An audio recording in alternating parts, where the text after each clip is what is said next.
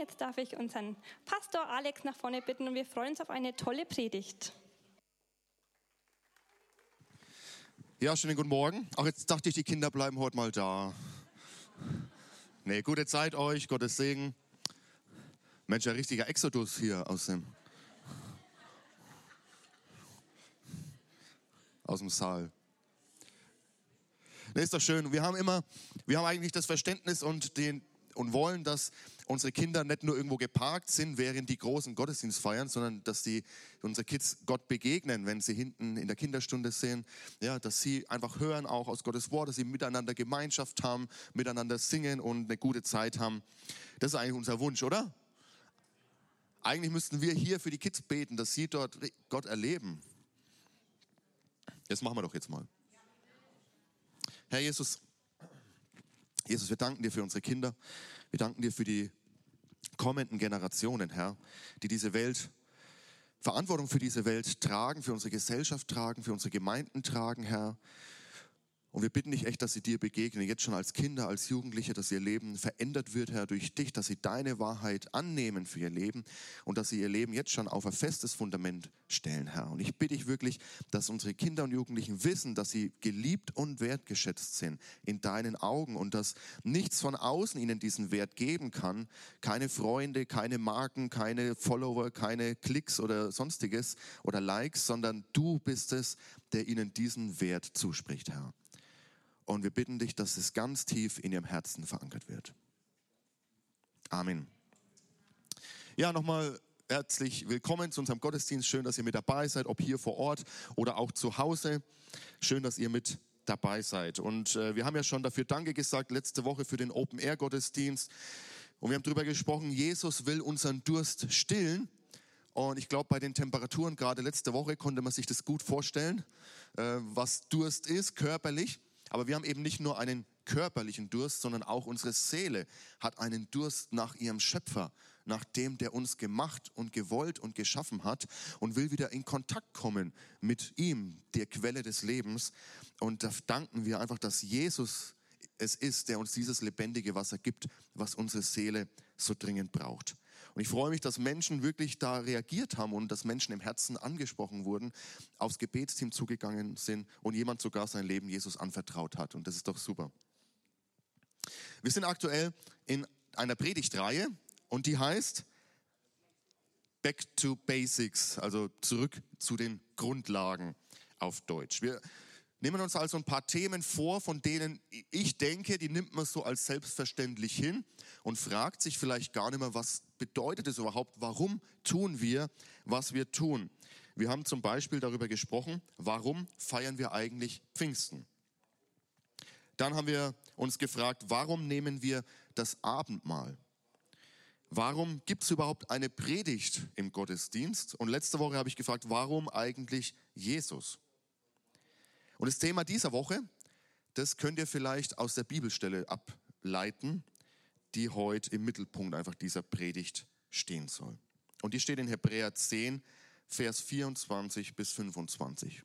Und da heißt es, lasst uns aufeinander achten, wir wollen uns zu gegenseitiger Liebe ermutigen und einander anspornen, Gutes zu tun.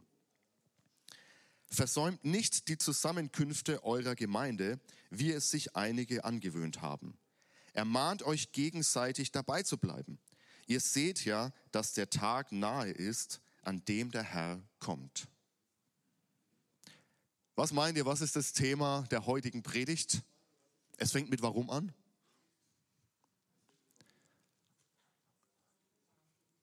Warum gehen wir zum Gottesdienst? Warum gehen wir zum Gottesdienst? Vielleicht hast du dich schon mal gefragt, ich gehe seit Jahren zum Gottesdienst oder ich, vielleicht bist du heute das erste Mal da, vielleicht hast du das erste Mal eingeschaltet. Aber haben wir uns schon mal gefragt, warum gehen wir eigentlich zum Gottesdienst? Und das möchte ich heute mal diese Frage stellen und äh, habe mich da auch herausfordern lassen, Dinge, die man tut seit Jahren, auch mal zu hinterfragen, warum machen wir das eigentlich? Und so würde ich gern für diese Predigt beten. Herr Jesus Christus, wir danken dir für dein Wort. Und wir haben letzte Woche gehört, dass du es bist, der uns dieses lebendige Wasser gibt, was wir brauchen. Und du gibst uns auch dieses Wort der Wahrheit, was wir unbedingt brauchen. Es ist uns eine Orientierung für unser Leben. Herr, es zeigt uns den Weg zum Leben. Und so wollen wir auch dieses Thema dir hinlegen, wollen unser Herz öffnen und dir, Heiliger Geist, die Erlaubnis geben, heute zu uns sprechen und uns verändern zu dürfen. Durch dein Wort.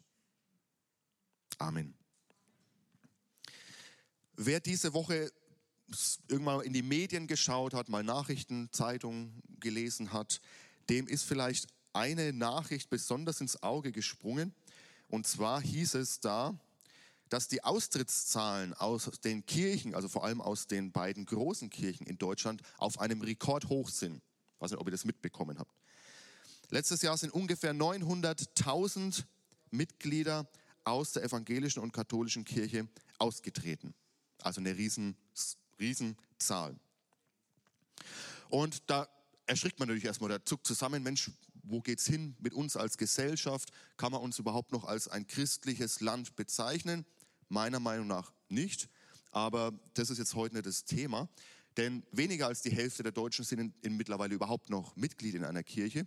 Und die, die an lebendigen Glauben an Jesus Christus haben, da nochmal die Prozentzahl, das ist nochmal ein ganz anderes Thema. Aber ich will heute mal eine andere Zahl anschauen, denn so erschreckend wie diese Zahl ist, gibt es noch eine andere Zahl, die für mich noch viel ausschlaggebender ist. Denn von denen, die Mitglied in einer Kirche sind, wie viele von denen besuchen regelmäßig einen Gottesdienst? Ich habe da verschiedene Zahlen gefunden, aber sie sind alle sehr niedrig angesiedelt. Für Freikirchen habe ich leider keine Statistik gefunden, aber für die katholische Kirche besuchen ungefähr 5,7 Prozent aller Mitglieder regelmäßig einen Gottesdienst. Und in der evangelischen Kirche habe ich zumindest die Zahl gefunden, 1,6 Prozent aller Mitglieder besuchen regelmäßig einen Gottesdienst.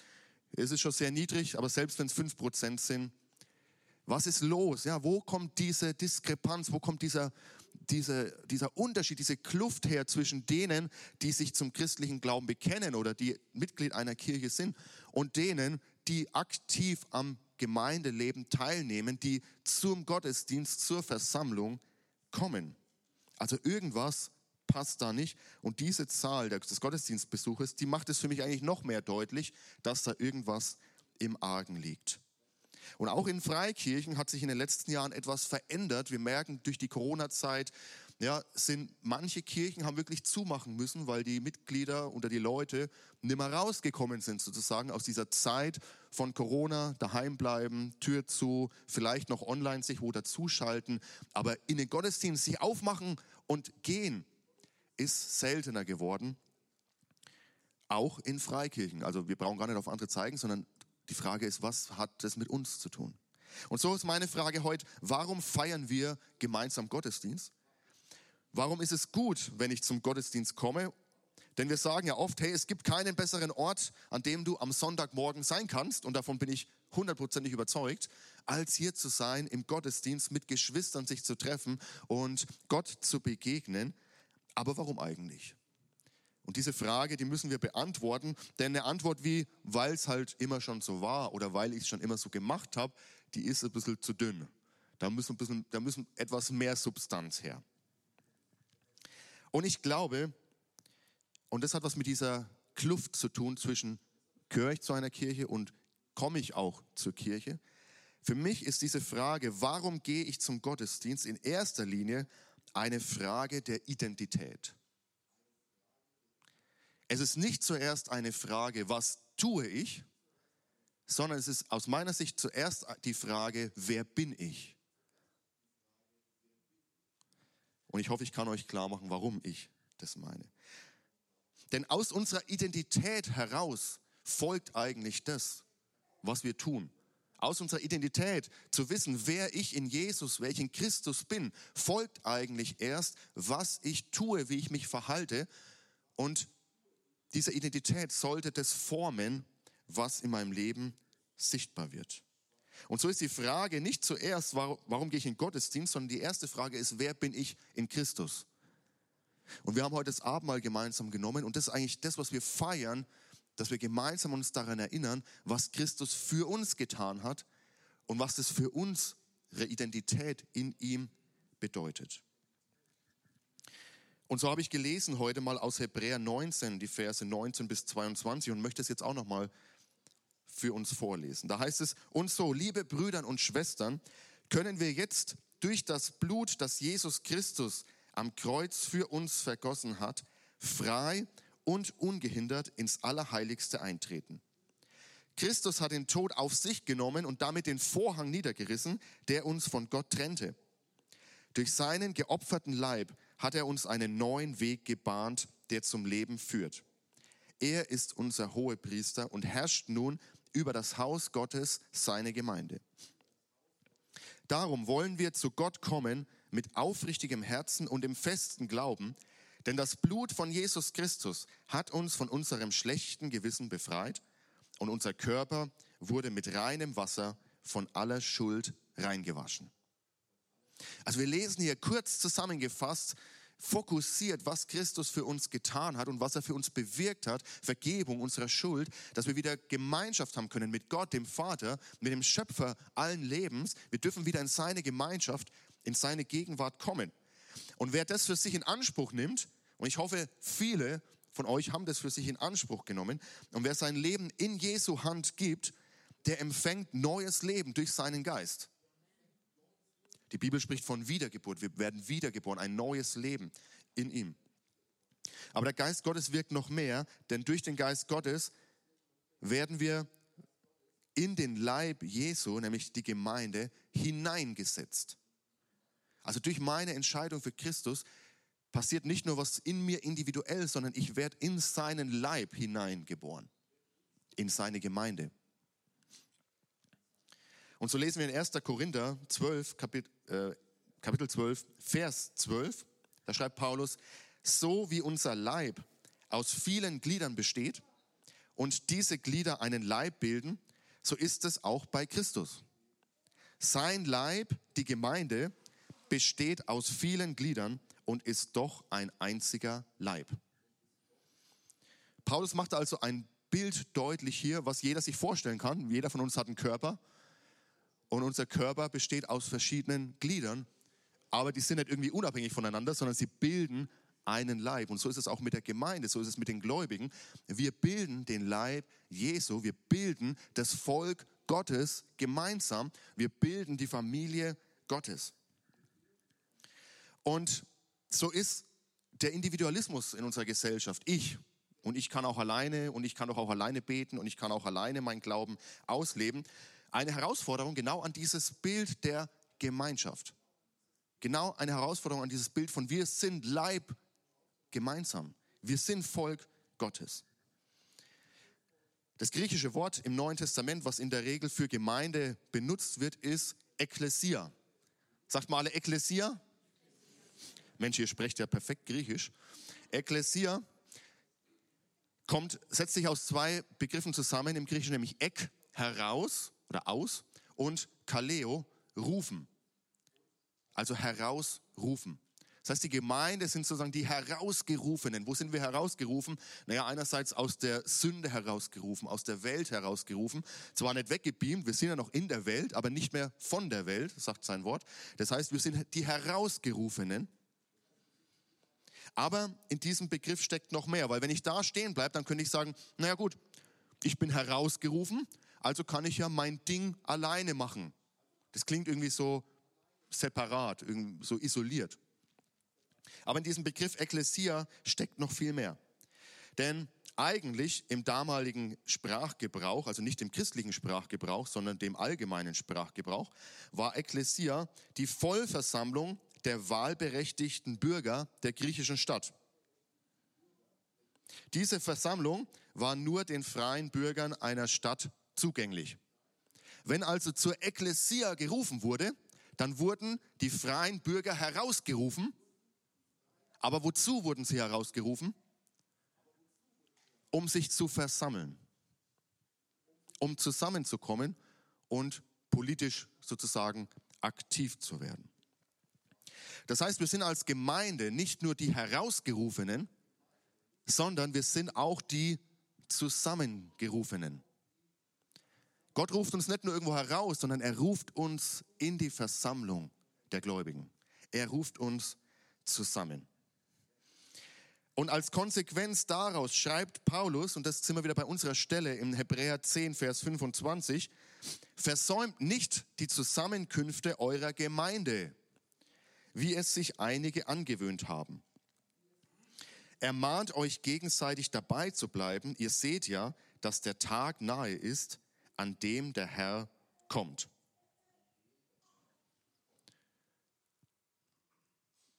Es ist also Teil unserer Identität. Es ist Teil von dem, wer wir sind in Christus.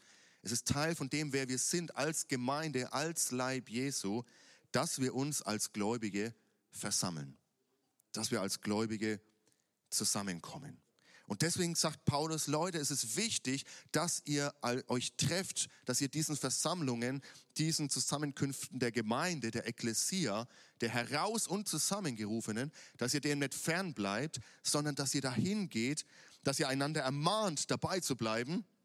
Warum? Weil der Tag nahe ist, an dem der Herr kommt. Wir gehen gemeinsam auf ein Ziel zu und niemand soll an diesem Ziel vorbeigehen, sondern wir wollen gemeinsam auf dieses Ziel hinlaufen. Und ich glaube, wir alle kennen die Herausforderungen doch des Lebens, dass das Leben nicht einfach nur geradlinig ist, sondern dass es ganz verschiedene Wendungen geben kann. Und dann ist es gut zu wissen, ich bin nicht alleine, sondern ich bin Teil der heraus und zusammengerufenen.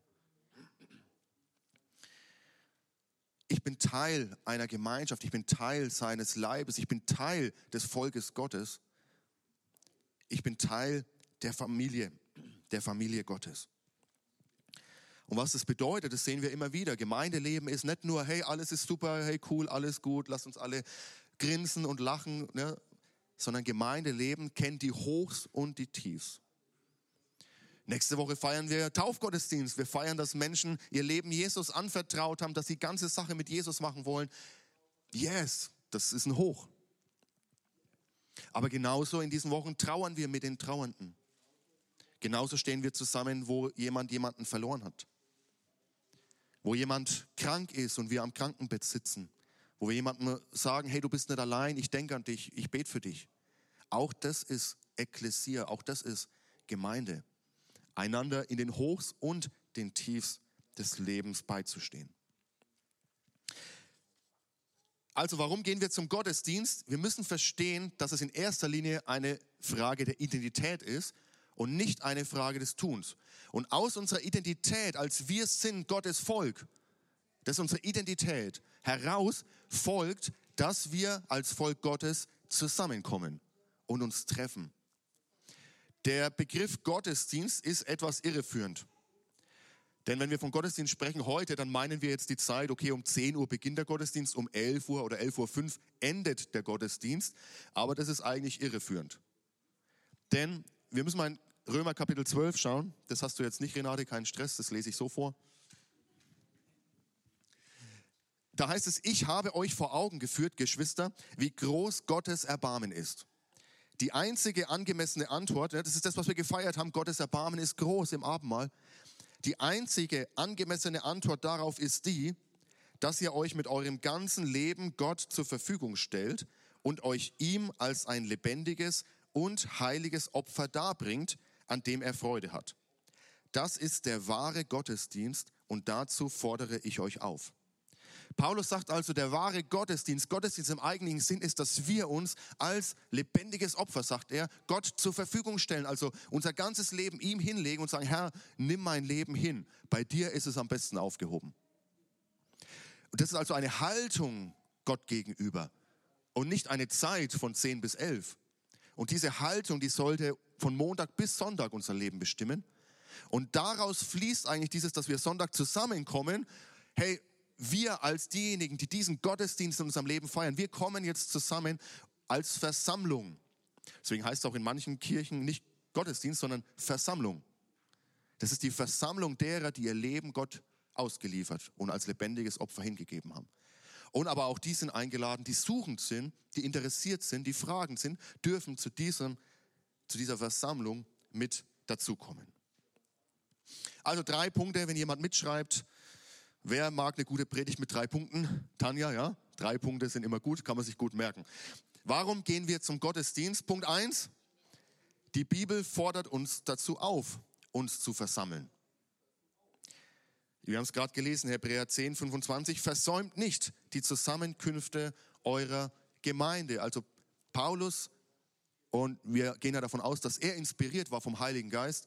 Er schreibt, sorry, also der Hebräerbrief von Paulus ist das umstritten, aber der Schreiber des Hebräerbriefs, machen wir es lieber so, schreibt an die Hebräer, versäumt nicht die Zusammenkünfte eurer Gemeinde.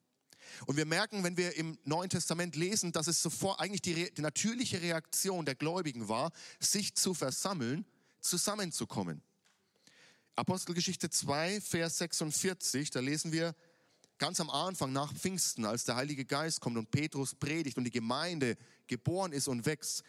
Tag für Tag kamen die Gläubigen einmütig im Tempel zusammen und feierten in den Häusern das Abendmahl.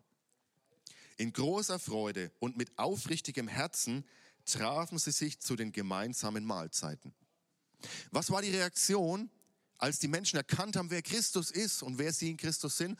Sie kommen zusammen, sie versammeln sich in den Häusern und am Tempel. Und so oft lesen wir im Neuen Testament, wenn ihr zusammenkommt. Das heißt, die Schreiber des Neuen Testaments setzen ganz automatisch voraus, dass Gläubige zusammenkommen. Das steht eigentlich gar nicht zur Frage, zur Debatte, sondern man geht davon aus, so wie es die Juden gewohnt waren, im Tempel und in der Synagoge zusammenzukommen, so sind auch die Christen zusammengekommen, haben sich getroffen. Und auch heute sehen wir, dass gerade Menschen und Gläubige in der Verfolgung, interessanterweise, wonach sehnen die sich?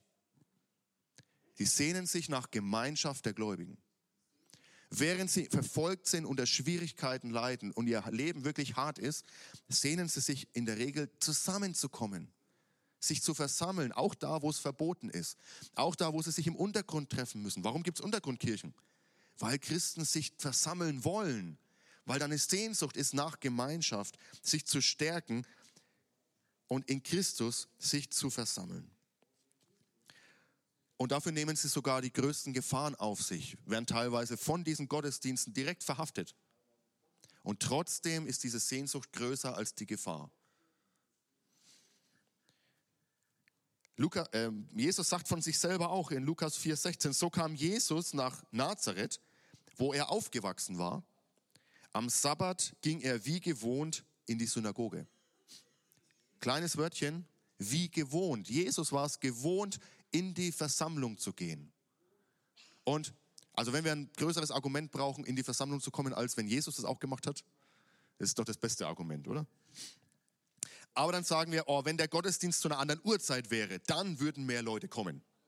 Wenn der Gottesdienst so wäre, dann würden mehr Leute kommen. Wenn die Musik äh, rockiger wäre, würden mehr Leute kommen. Dann sagen andere, nee, wenn die Musik ruhiger wäre, dann würden mehr kommen. Wenn die Stühle nicht türkis wären, sondern rot, dann würden mehr Leute kommen. Wenn es nicht so heiß wäre, dann würden mehr Leute kommen.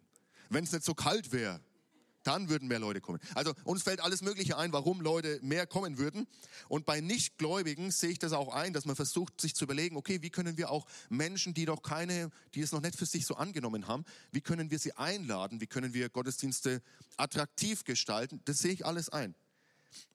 Aber vielleicht darf ich uns als Gläubige daran erinnern, wir folgen Jesus nach, nicht er uns. Wir sind seine Jünger, nicht er unser Jünger. Er ist unser Herr und nicht umgekehrt. Und er als unser Herr, er ruft uns in die Versammlung. Und wenn er mich zur Versammlung der Gläubigen ruft, dann bin ich da. Das ist eine Priorität, die muss ich setzen aus dieser Identität heraus. Ich bin Teil seines Leibes. Natürlich gibt es immer mal Gründe. Man ist krank, man muss arbeiten und sonst so weiter. Aber es, man muss eine, es muss eine Priorität sein und die muss ich mir übersetzen. Das passiert nicht automatisch. Ich weiß noch, als ich klein war, also Kind, Jugendlicher und meine Eltern früh geklopft haben, äh, Sonntag früh, Zeit für die Kirche. Also ich hatte überhaupt keinen Bock. Also mich hat nichts gezogen. Ja? Also ich kenne das gut.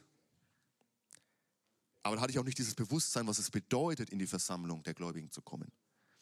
Also wir müssen das zu einer Priorität machen. Das passiert nicht automatisch. So wie ich jeden Tag selbstverständlich aufstehe, esse, Zähne putze zur Arbeit, zur Schule oder sonstigen Dingen nachgehe, so gehe ich in die Versammlung. Und ich für mich habe vor Jahren einfach diese Entscheidung getroffen. Das ist ein Termin und er steht. Und es ist für mich keine Diskussion Samstagabend oder Sonntag früh, sondern dieser Termin steht. Und da muss ich mir mit nicht in mir ringen oder mit mir diskutieren, sondern es ist einfach so. Ich überlege auch nicht Montagmorgen, ob ich zur Arbeit gehe. Ich gehe, weil ich vertraglich an meinen Arbeitgeber gebunden bin. Aber hat mein Arbeitgeber mehr für mich gegeben als Jesus? Nein. Oh, jetzt packe ich die ganz großen Keulen aus. Ne? Jetzt müssen wir wieder, jetzt müssen wir wieder. Sorry, also wenn es euch zu scharf ist, ihr könnt mir jederzeit schreiben, eure Bedenken an konrad.pobale.fcg-lichtenfels.de. Bin ich jederzeit für euch erreichbar. also erster Punkt, warum gehen wir zum Gottesdienst? Weil Jesus uns einlädt, weil er uns ruft, zum Gottesdienst zu kommen. Zweitens, weil Jesus uns verheißt, dass er in unseren Versammlungen gegenwärtig ist. Er ist da. Seine Gegenwart ist da. Matthäus 18, Vers 20.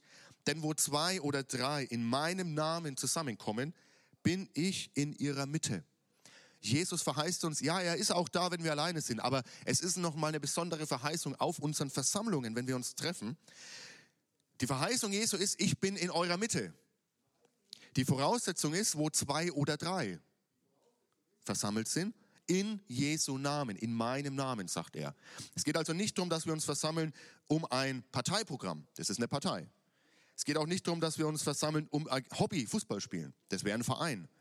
Sondern wir versammeln uns in seinem Namen, in Jesu Namen. Wir haben vorhin gesungen, mutig komme ich vor den Thron. Und das können wir, weil der Weg in seine Gegenwart frei ist. Durch Jesu Blut wurde uns unsere Schuld vergeben. Und wir haben wieder freien Zugang zur Herrlichkeit und zur Heiligkeit Gottes. Und das dürfen wir besonders erleben in Gemeinschaft, in der Versammlung der Gläubigen. Also Punkt zwei, warum wir zum Gottesdienst gehen, weil Jesus verheißt, unter uns zu sein. Und es ist keine Frage des Gefühls. Vielleicht sagst du gerade, ich fühle gerade gar nicht Gottes Gegenwart. Ja, aber er hat uns verheißen und wenn er sagt, er ist da, dann ist er auch da. Seine Gegenwart ist hier. Und Punkt drei, vieles, was die Bibel uns nennt, vor allem das Neue Testament, können wir nur in der Versammlung der Gläubigen tun. Und zwar in der physischen Versammlung, da wo wir miteinander uns treffen und zusammen sind. Gehen wir wieder zurück zu unserer ursprünglichen Bibelstelle, Hebräer 10, Vers 24. Da schreibt Paulus, äh, sorry, ich sage mal Paulus, da schreibt der Hebräer Autor des Hebräerbriefs, lasst uns aufeinander achten. Wir wollen uns zu gegenseitiger Liebe ermutigen und einander anspornen, Gutes zu tun. In diesem einen Vers stecken drei Begriffe drin. Aufeinander, einander, gegenseitig, die ausdrücken, dass es Gemeinde nicht nur das ist nach oben, sondern dass Gemeinde auch das ist zu unserem Mitmenschen, zu unserem Mitbruder, unserer Mitschwester.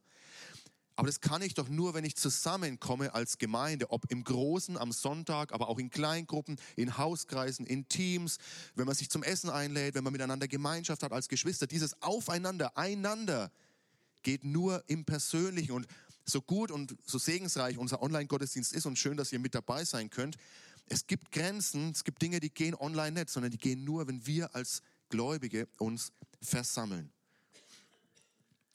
Epheser 5, Vers 19 und 20, da heißt es, ermutigt einander, wieder dieses einander, durch Psalmen, Lobgesänge und Lieder, wie sie euch Gottes Geist schenkt. Singt für den Herrn und jubelt aus vollem Herzen im Namen unseres Herrn Jesus Christus. Dank Gott, dem Vater, zu jeder Zeit und für alles. Lobpreis und Anbetung, das ist ein wichtiger, zentraler Bestandteil unserer Versammlung. Wenn wir als Gläubige zusammenkommen, dann erheben wir unseren Herrn dann beten wir ihn an. Und genauso Gottes Wort zu hören, seine Wahrheiten, seine Orientierung für unser Leben zu hören und anzunehmen und gemeinsam im Gebet zu stehen.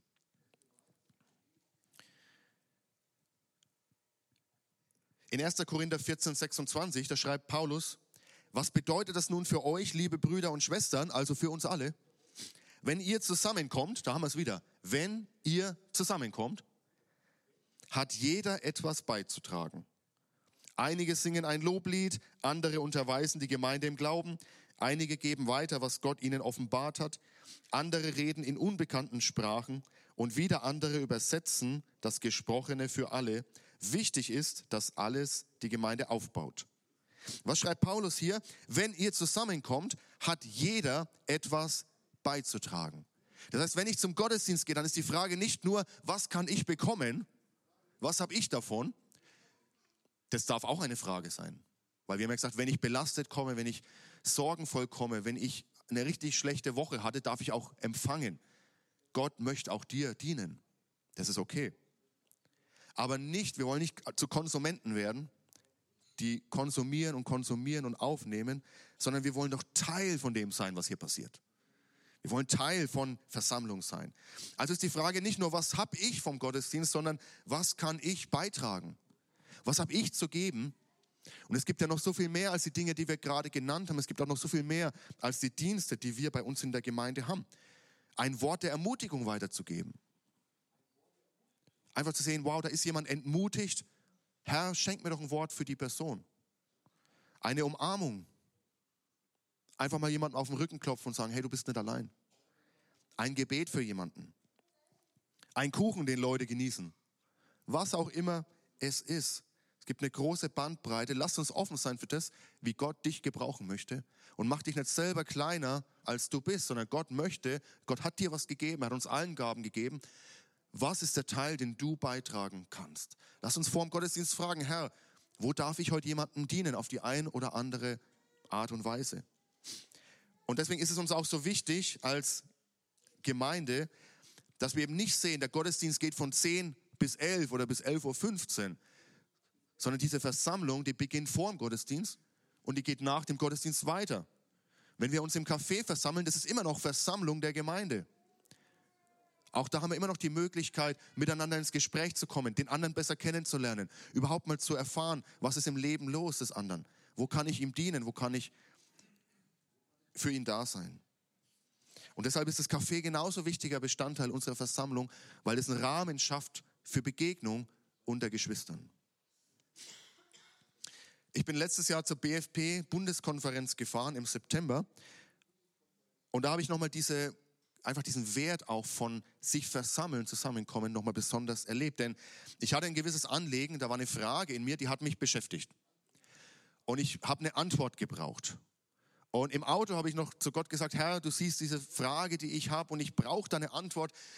Schenk doch, dass auf der Bundeskonferenz jemand diese Antwort hat. Ich meine, das sind tausende von Leuten. Da muss doch einer dabei sein, der diese Antwort für mich hat. Und das sind 1000, ungefähr 1000 Personen, ich glaube letztes Jahr 1200 und die gehen alle gemeinsam zum Essen. Riesenschlangen vorm Essen. Und ich stehe in der Schlange. Es war also kein Gottesdienst im eigentlichen Sinne. Aber ich stehe in der Schlange und ich komme mit der Person, die hinter mir steht, ins Gespräch. Wir tauschen uns aus, sagen, ach komm, wir noch zusammen, setzen uns hin. Und in diesem Gespräch hat sich gezeigt, dass genau diese Person von 1200 Leuten die Antwort für mich hatte, die ich gebraucht habe. Das ist Versammlung der Gläubigen. Also lasst uns das nicht reduzieren auf das oder jenes, sondern Herr, was möchtest du heute durch mich tun? Wo kann ich jemandem dienen und wo möchtest du mir dienen? Wo ist jemand, der schwach ist und den ich stärken darf? Oder wo ist jemand, der stark ist und der mich in meiner Schwachheit stärken darf? Wo ist jemand, der Trost braucht und ich den geben kann? Oder wo ist jemand, der mich trösten kann? Wo ist jemand, den ich ermutigen kann oder jemand, der mich ermutigen kann? Das ist Versammlung der Gläubigen. Und dieses Zusammenkommen, das hat was Kraftvolles an sich. Da ist eine Kraft, wenn wir zusammenkommen, wenn wir einander stärken im Geist Gottes, wenn wir den anderen sehen, wenn wir gemeinsam im Lobpreis stehen, in der Anbetung stehen und man schaut mal durch den Raum und sieht einfach, wie Menschen Gott hingegeben sind, wie Menschen sich nach Gott ausstrecken. Ich finde, das hat was Kraftvolles.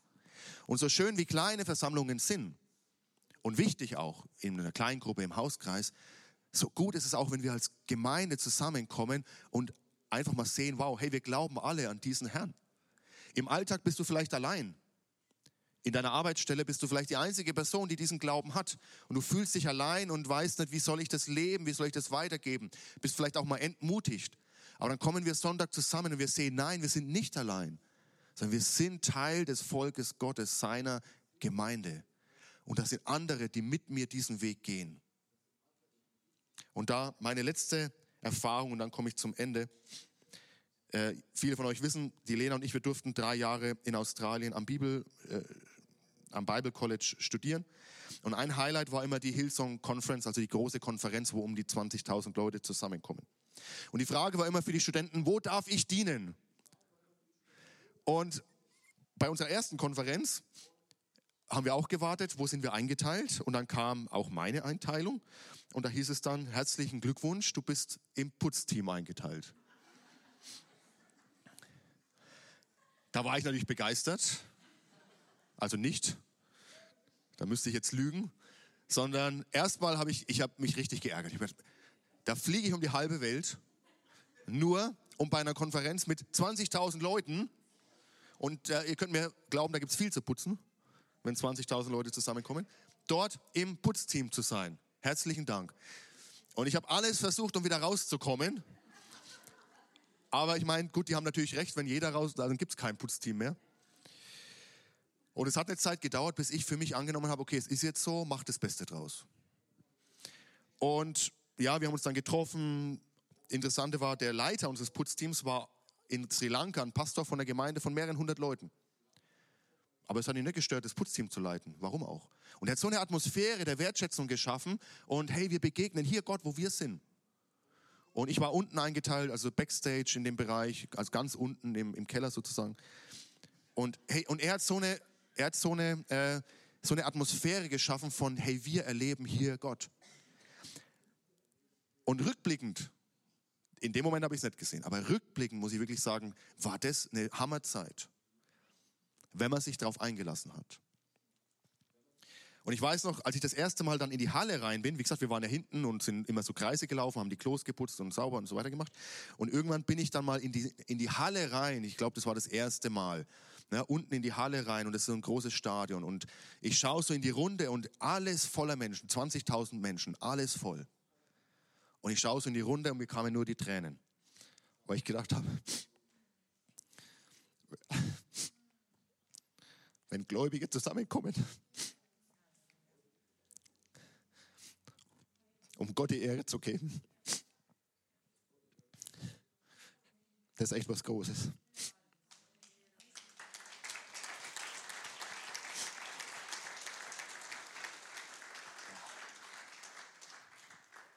sorry, normal mag ich das nicht, aber in dem Moment zu sehen, hey, du bist nicht allein, sondern das sind 20.000 Menschen, die mit dir diesen Gott anbeten. Das ist der Wert von Gottesdienst. Es ist nicht nur was, was wir tun, sondern es ist was, was wir sind. Wir sind Gottes Volk. Und so lasst uns als Volk Gottes zusammenkommen. Amen. Okay, kommt lieber nach vorne. Lass uns mal gemeinsam aufstehen.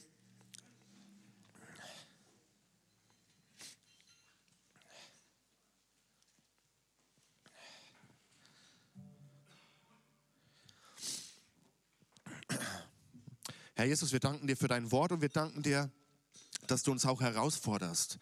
Und ich glaube, für manchen ist es heute eine Herausforderung, ob hier oder zu Hause, wenn du sagst, versäumt nicht die Versammlungen. Herr, und wir wollen uns neu ausliefern dir. Es geht nicht nur um, das, um diese Stunde hier, sondern unser Leben soll ein Gottesdienst sein für dich. Unser Leben soll ein lebendiges Opfer sein, was dir hingegeben ist. Und aus dieser Haltung heraus wollen wir zusammenkommen als Versammlung der Gläubigen, wollen einander stärken, wollen einander tragen in den Hochs und den Tiefs, wollen uns miteinander freuen und miteinander trauern, Herr. Zeig uns neu, was es heißt, als Versammlung zusammenzukommen. Und ich danke dir, dass du uns verheißen hast, unter uns zu sein. Deine Gegenwart ist hier. Die Gegenwart des lebendigen Gottes. Herr, dir sei alle Ehre. Amen.